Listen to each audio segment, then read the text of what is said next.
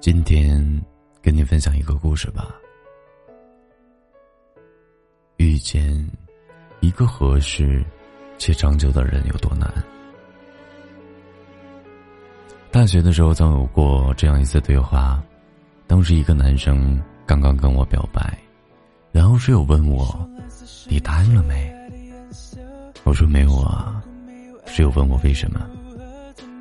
我不喜欢他呀。那你讨厌他吗？也不讨厌，那就可以开始啊。这个室友是大学期间谈了三个男朋友，而宿舍连我在内的其他室友，都还是历史清白。大家都说他挡了宿舍的桃花，所以我略震惊道：“你男朋友都是这样谈的吗？”室友说：“对呀，如果有人表白，我会想我讨不讨厌。”跟他有没有可能？如果不讨厌，就会试着交往一段时间。我当时很震惊，难道不是因为喜不喜欢、喜欢才会答应的吗？室友说，他喜欢你的同时，你又刚好喜欢他，哪有这么好的事儿啊？很多感情都是慢慢培养起来的，你给别人一个机会，有时候会发现。那个你一开始就不喜欢的人，其实正是你喜欢的样子。而有些你很喜欢的人，其实你们并不合适。听完他的话，我找不到任何反驳室友的地方，只好用“我不知道自己喜欢什么，但清楚自己不喜欢什么”来结束我们之间的对话。很多年以后，室友组建了一个家庭。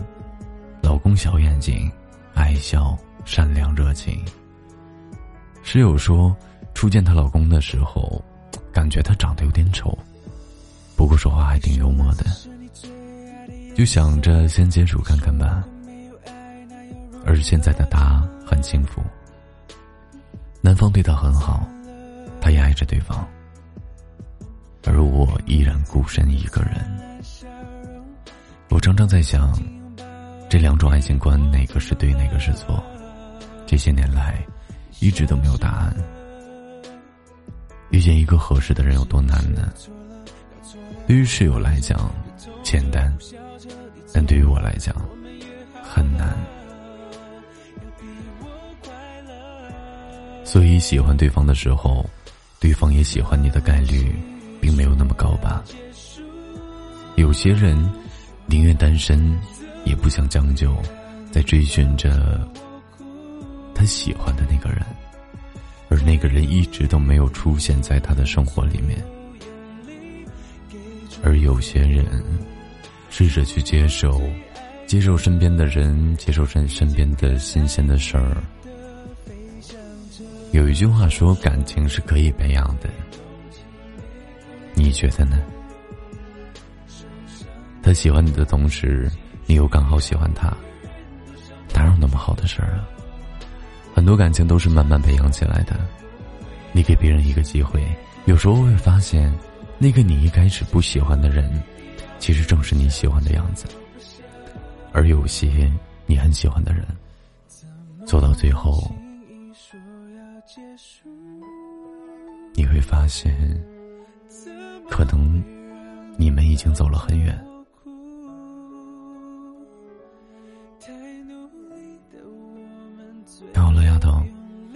又该睡觉了，乖乖的去睡觉吧，带着笑容，也好好的想一下，自己是不是要试着去尝试着接受那一个你从一开始就不喜欢的人，也不是很讨厌的人呢？愿你能遇到幸福。有一个很好的生活和结局吧。我说的是爱情。晚安丫头